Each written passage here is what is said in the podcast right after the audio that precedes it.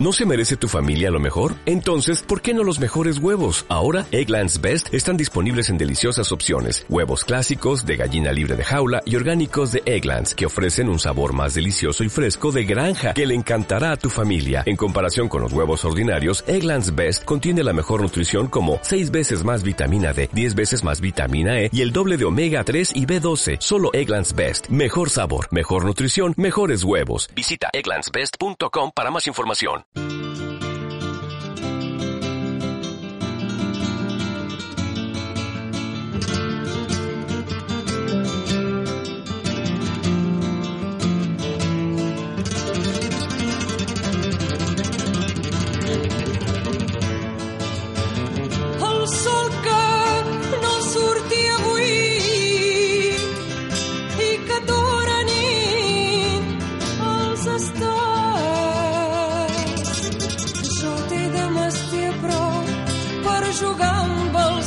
Que a.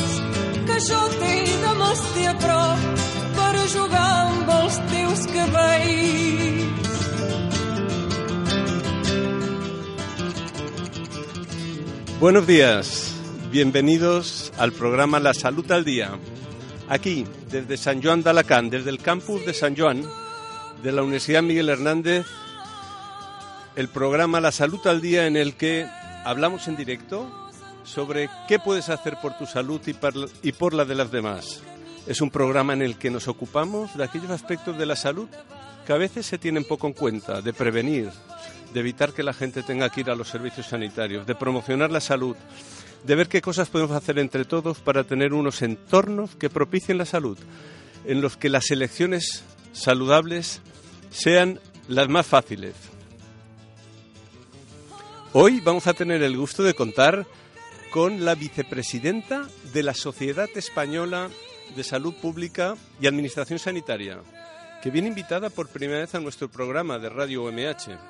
Me refiero a la profesora Josefa Cantero Martínez, que es profesora titular de Derecho Administrativo de la Universidad de Castilla-La Mancha. Es también presidenta de la Asociación de Juristas de la Salud y, como mencionado, vicepresidenta de SESPAS. Hablaremos de ella, con ella, perdón, del acceso universal al sistema de salud. Antes de comenzar la entrevista, os recuerdo que las sugerencias o preguntas que estiméis oportunas las podéis remitir mediante correo electrónico a la siguiente dirección. ihernandez.umh.es Repito, ihernandez.umh.es En los controles técnicos, Sergio Jabaloy, muchas gracias a él y a todos los que hacen posible Radio UMH. Quien nos habla es Ildefonso Hernández Aguado, catedrático de Salud Pública en la Universidad Miguel Hernández.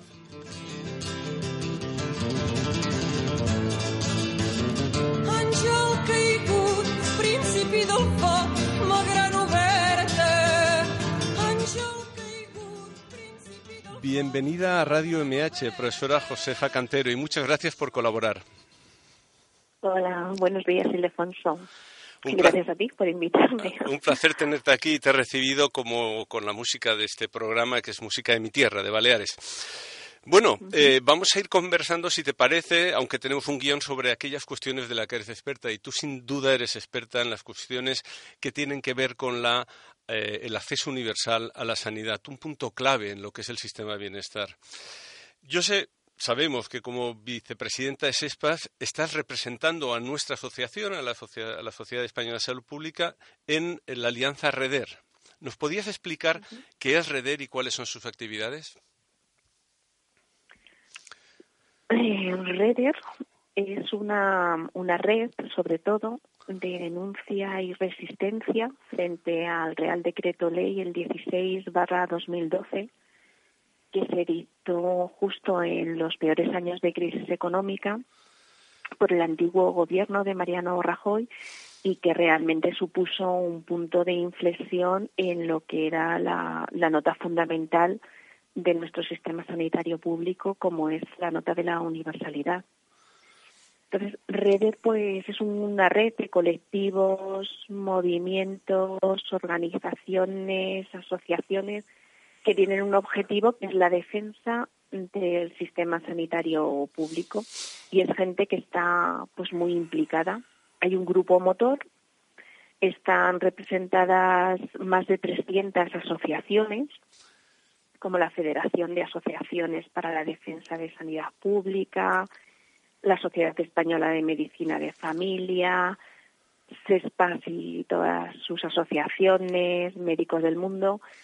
Y la verdad es que yo creo que llevan a cabo un papel interesantísimo, sobre todo a la hora de identificar las consecuencias negativas que ha tenido la reforma. Vamos a hablar sobre todo ello. Estamos hablando, era el año 2012, se hace un Real Decreto Ley, es decir, no se utiliza una ley, sino un procedimiento urgente que solo se puede hacer en situaciones de urgencia y se cambian las reglas de la atención sanitaria en España. Y eso, por lo tanto, afecta al desarrollo constitucional, al precepto constitucional sobre la protección de la salud. ¿Y cuáles fueron exactamente esos cambios? Para que vayamos entendiendo y lleguemos a, las, a hoy en día, qué situación tiene, por ejemplo, un estudiante, vamos a hablar, por ejemplo, un estudiante de aquí de la universidad que se va a Suecia a trabajar y vuelve. Nos gustaría saber estas cosas, pero antes nos dices, por favor, eh, ¿qué, supuso el cambio? ¿Qué, ¿Qué fue lo más importante este Real Decreto Ley? Pues yo creo que acabas de comentar, Ildefonso, una cosa muy importante y es que se hizo toda la reforma a través de un Real Decreto Ley. Es decir, no hubo ningún debate previo político, ningún consenso social y eso yo creo que es un aspecto fundamental porque además vino a alterar todas las reglas del juego ¿Era urgente realmente Real Decreto? ¿Era urgente como para justificarlo? Porque para los oyentes que nos, entiendan, eh, lo normal es hacer una ley para cambiar cosas de ese calado. Cuando se utilizan Real Decretos leyes es que en teoría hay una situación de urgencia inaplazable eh, y que por tanto se debe tomar esa medida. Así lo justificó la exposición de motivos del Real Decreto Ley y el Tribunal Constitucional, que es el que después se ha pronunciado sobre la constitucionalidad del Real Decreto, lo ha considerado así.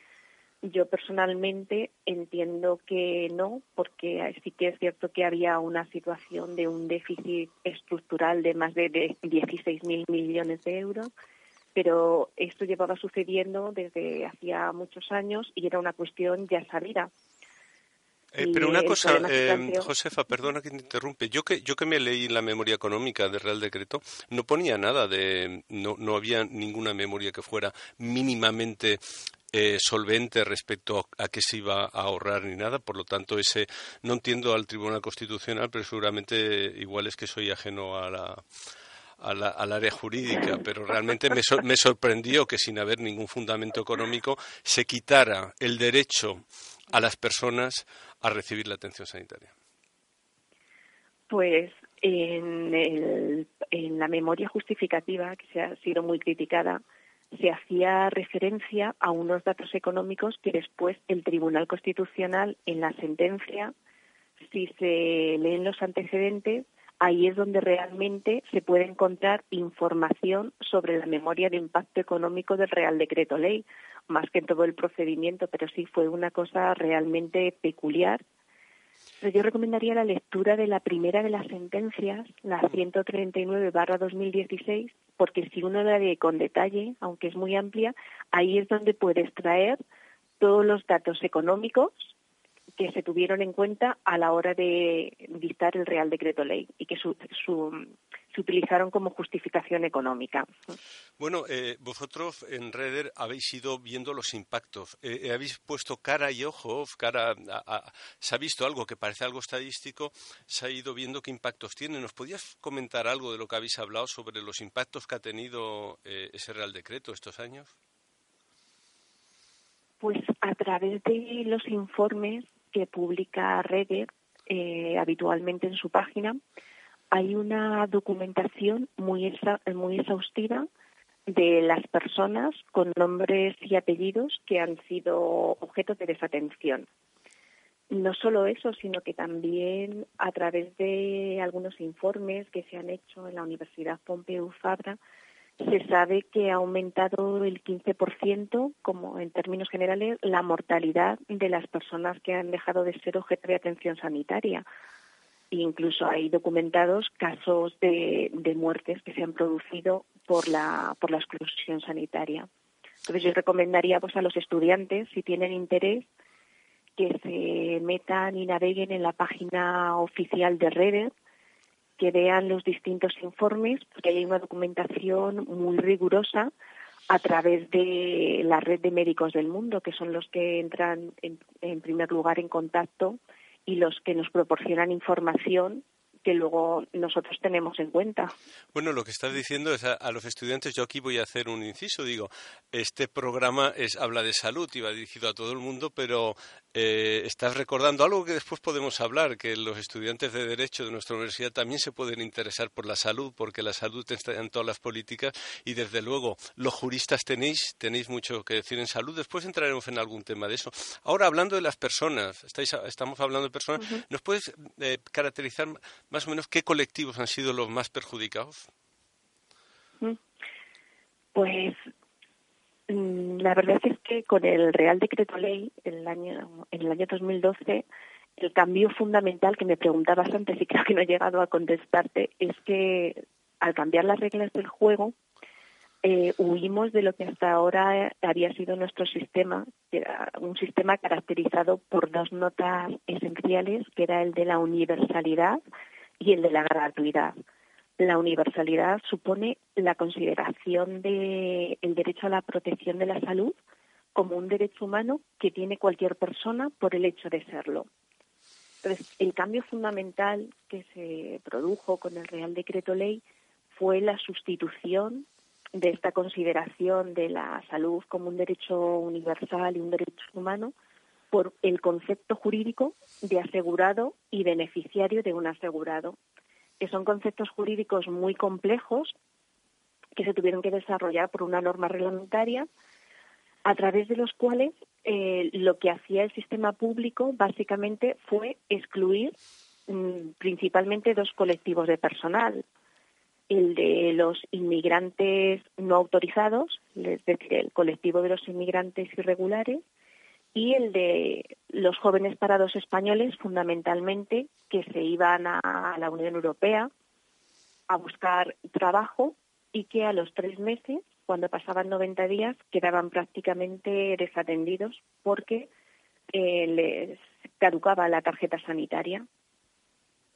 Pero yo creo que estos han sido los principales las principales consecuencias y además a mí me gusta siempre decir que no eran lógicas porque al mismo tiempo que se cortaba la asistencia sanitaria por debajo y se ponían límites, excluyéndose a colectivos especialmente desfavorecidos, se ampliaba el sistema sanitario por arriba y se les daba protección a personas a los que pertenecían al grupo que se considera de rentistas, que no tenían ninguna vinculación con la seguridad social porque posiblemente no necesitaban trabajar pero que tenían ingresos y se fijó el tope en los 100.000 euros, que esto fue después anulado por el Tribunal Constitucional. Pero lo curioso de la reforma es eso, que si el objetivo era ahorrar, no tenía sentido que se excluyeran del sistema sanitario público a colectivos especialmente vulnerables que no tienen recursos y que al mismo tiempo se ampliara el sistema por arriba para permitir la inclusión en el sistema público de personas que sí que tenían recursos económicos y que tenían sus propios seguros privados. Yo creo que pues fíjate sí que, es llamativo lo que estás diciendo. Yo recuerdo recuerdo una, una portada del New York Times eh, en el que hablaba del sistema sanitario español y se llevaban la sorpresa de que en España habían hecho el trasplante a una persona de Ecuador eh, que era inmigrante aquí en España y les llamaba la atención la calidad eh, y la eficiencia del, sistema sanitario español. Cuando uno a veces se dice que se siente de una tierra, de otra, ¿no? Se siente español, a veces uno se identifica con ese buen hacer, con la dignidad que tiene un país cuando protege a la gente vulnerable. Y entonces a mí me gustaría saber si el nuevo gobierno está realmente tratando de volver a la situación original en la que, como tú decías, se considera la salud un derecho. Sin duda, Ildefonso, en relación con esto que acabas de decir tú, decía Mahatma Gandhi que la verdadera valía de una sociedad se encuentra en cómo trata a sus miembros más vulnerables. Entonces España era un baluarte el hecho de dar atención sanitaria prácticamente el 100, casi el 100% de la población en un proceso que se había llevado de forma progresiva y que estaba ya prácticamente a punto de culminar. De hecho, en todas las comunidades autónomas o en muchas de ellas ya se había llegado casi al 100% de la atención sanitaria. Pero se produjo este punto de inflexión que tuvo como efecto que se retiraran más de 800.000 tarjetas sanitarias, más las que no se dieron y no sabemos qué impacto económico tuvo aquello porque no se conoce, o al menos yo no conozco ningún estudio que nos dijera qué ahorro supuso para el sistema esta medida tan drástica de exclusión de los inmigrantes irregulares.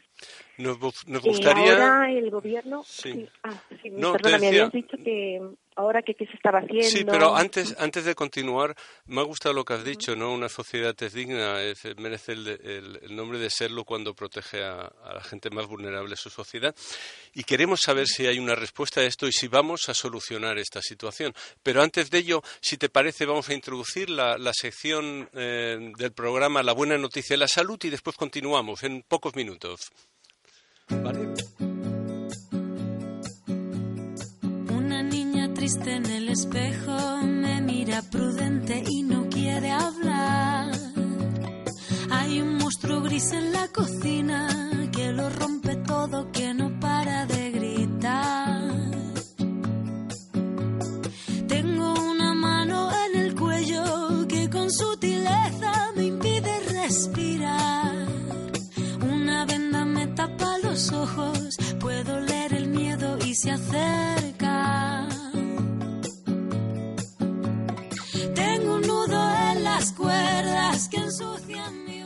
Bueno, eh, estamos en la mm, buena noticia de la salud, una sección que este programa de vez en cuando la incluimos. Hoy vamos a hablar de un artículo que ha salido en el American Journal of Public Health que habla de una victoria enorme de la salud pública en California.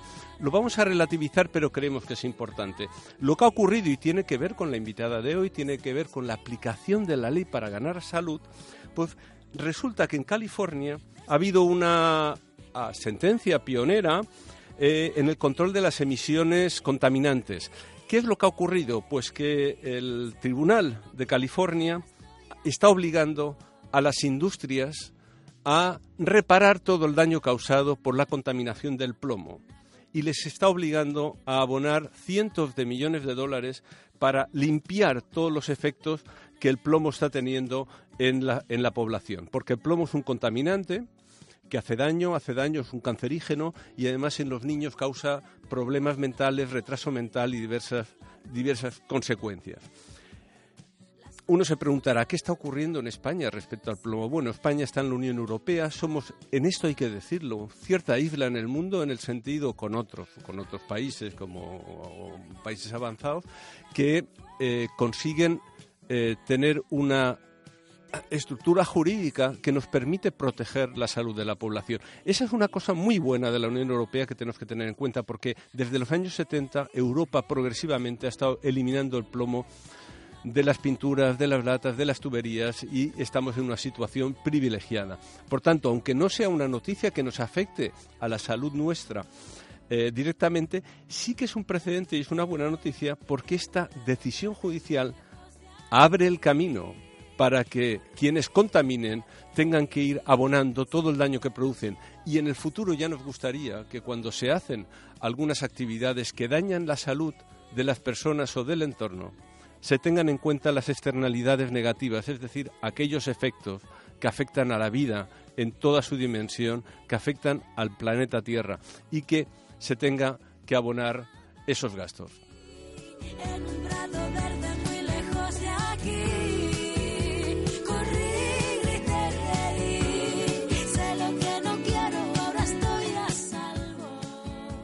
Josefa, sigues ahí, ¿no? Sigo, sigo. Pues muchas gracias. Bueno, pues ahora retomamos disfrutando la entrevista. de la música de María Rosalén, que es de mi tierra. sí, me alegro.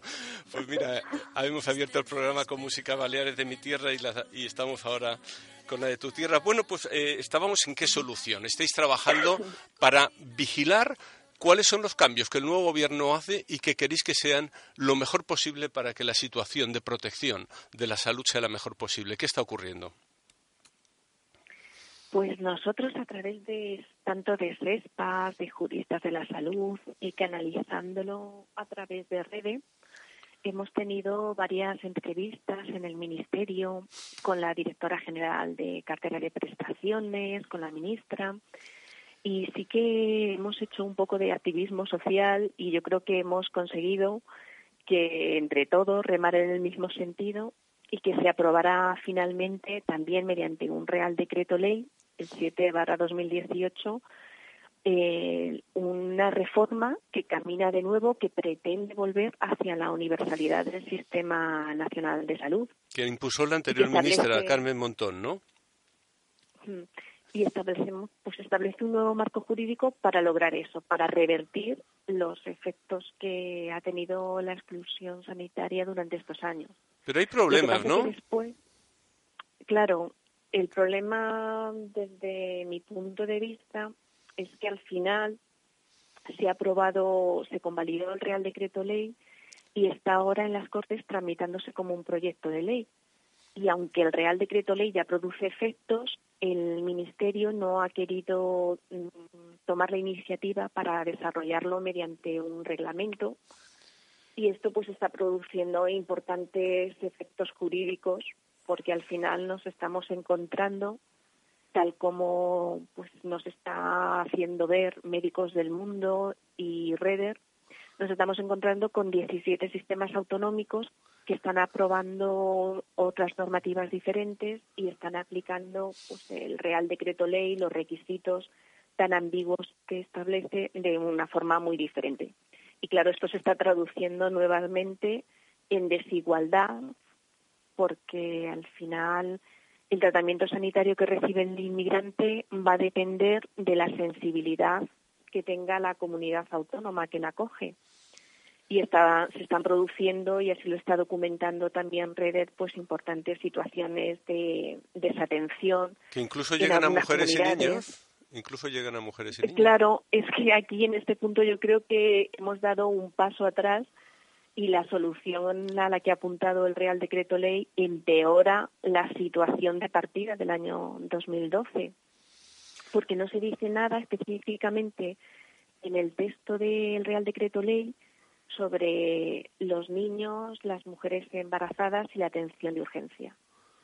Entonces, esto ha llevado a la aprobación de unas recomendaciones que ha hecho el Gobierno y en estas recomendaciones pues resulta que se ha establecido un régimen jurídico muchísimo más estricto que requiere que el inmigrante irregular tenga que demostrar que ha estado ha permanecido en España tres meses y entonces en estos tres meses queda en una situación, en una especie de limbo jurídico, porque realmente... O sea, que puede ser que una mujer, una mujer eh, embarazada atienda de urgencias en un hospital y podrían decirle que no la pueden asistir porque no tiene derecho. ¿Podría pasar eso ahora? Ahora, con el marco que tan complejo que tenemos del Real Decreto Ley y el desarrollo que se ha hecho impropiamente a través de las recomendaciones, la mujer embarazada no tiene ninguna garantía de que vaya a recibir una atención sanitaria pública y gratuita, que es de lo que se trata. Pues eso, supone que tenemos que seguir luchando, ¿no? Tenemos que seguir en el activismo. Estamos, ya lo hemos denunciado y hemos hablado varias veces en el Ministerio y hemos puesto de manifiesto pues el marco de inseguridad jurídica que ha acabado creando el escrito de recomendaciones porque se le somete a la mujer embarazada al mismo procedimiento para la obtención de la tarjeta sanitaria, del documento acreditativo, y entonces supone que para solicitarlo la mujer embarazada tiene que esperar estos tres meses, acreditar que ha estado tres meses viviendo en España, o bien a través del empadronamiento, o bien a través de cualquier otra circunstancia pero tiene que acreditar estos tres meses. O sea que estamos a lo largo en una del situación otra vez difícil. Estamos, eso es, peor, yo creo que peor. es inaceptable, es inaceptable. Y bueno, que, planteáis las entidades que, estáis, eh, estáis luchando porque eh, realmente se proteja la salud de las personas, porque las personas tienen derecho a la dignidad como un derecho humano, ¿no? ¿Qué, qué, qué, os planteáis? ¿Vais a seguir presionando pues al Ministerio? Sí, hemos hecho un escrito de posicionamiento, nos hemos entrevistado con ellos eh, les hemos hecho llegar algunas propuestas de mejora del escrito de recomendaciones, pues para que queden en mejor situación, sobre todo en el caso de las mujeres embarazadas, porque es que no hay ninguna garantía de que si termina el procedimiento de solicitud de su documento que les acredita la asistencia sanitaria y no se lo conceden, porque no se han cumplido los requisitos que establece el escrito de recomendaciones, se le puede facturar con carácter retroactivo la atención que haya tenido durante todos los meses del embarazo. Qué Entonces, nos parece que la situación en este punto no creo que no ha sido consciente, que no lo han hecho conscientemente, pero termina teniendo esa solución. Bueno, pues eh, mm, parece que nos queda trabajo por hacer. Mucho ánimo en este tema y, ya de esta experiencia que tienes en activismo, eh, ¿tú recomiendas a tus estudiantes que se impliquen en las cuestiones públicas? Sí.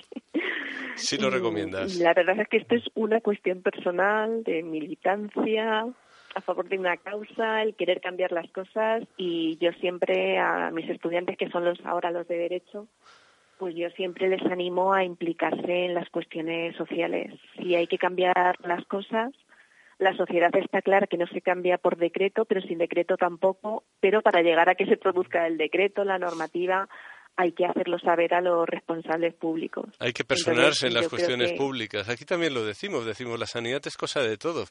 No, no hay donde esconderse cuando hay contaminación, cuando hay una movilidad que nos contamina y nos causa lesiones. Todas estas cosas, si nos hace entre todos, no, no, no puede ser en estos temas tan sensibles, yo siempre que digo que nosotros, desde el activismo que hacemos a través de redes, de cestas, de juristas, estamos haciendo de lobby, lobby a favor del interés general y de la protección de los más vulnerables que no tiene quien, quien les proteja. Y además también ten en cuenta, Ildefonso, que el activismo es un instrumento democratizador que es muy necesario en nuestra sociedad. Siempre decimos que la democracia no es, cada cuatro, no es cada cuatro años, ¿no? que la democracia se hace cada día, luchando cada día en todos, los, en todos los ámbitos de la vida. Y, y, hoy no es habitual que, que, se cuente en la salud, la gente no identifica que se gana salud eh, desde el campo jurídico y sin embargo yo creo que eh, tú podrías animar ¿no? a los estudiantes, por ejemplo, de aquí de Derecho, de la Universidad Miguel Hernández, a que se interesen por la salud, ¿no?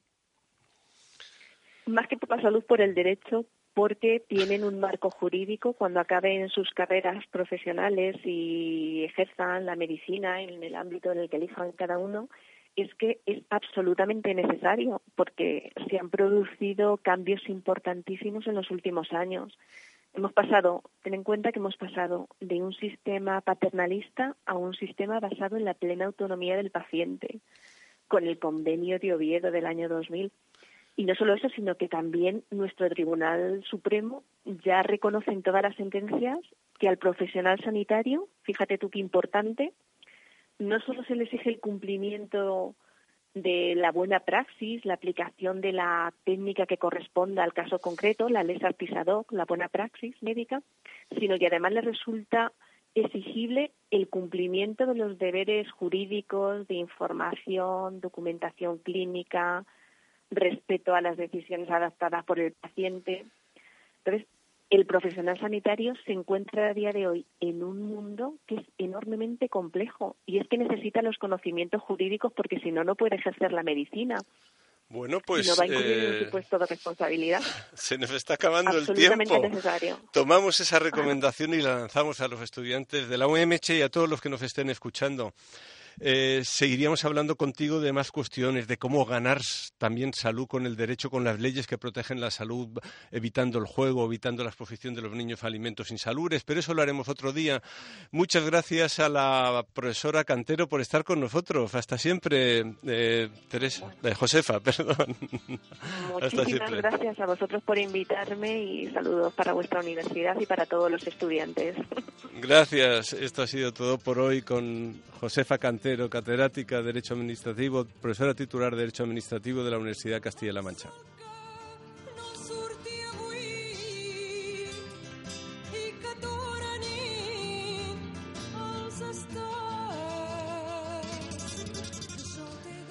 En los próximos programas hablaremos de otros temas relevantes, por ejemplo, de cómo los eh, recursos comunitarios pueden servir para la salud, como desde un taller de baile hasta eh, la reunión de personas mayores, eh, para compartir cosas puede servir para la salud. Este y otros temas siempre los llevamos aquí en Salud al Día.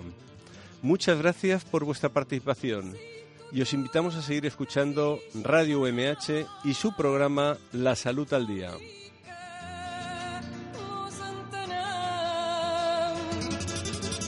tot el camí que feim serà per anar endavant. I tot el camí que feim serà per anar endavant.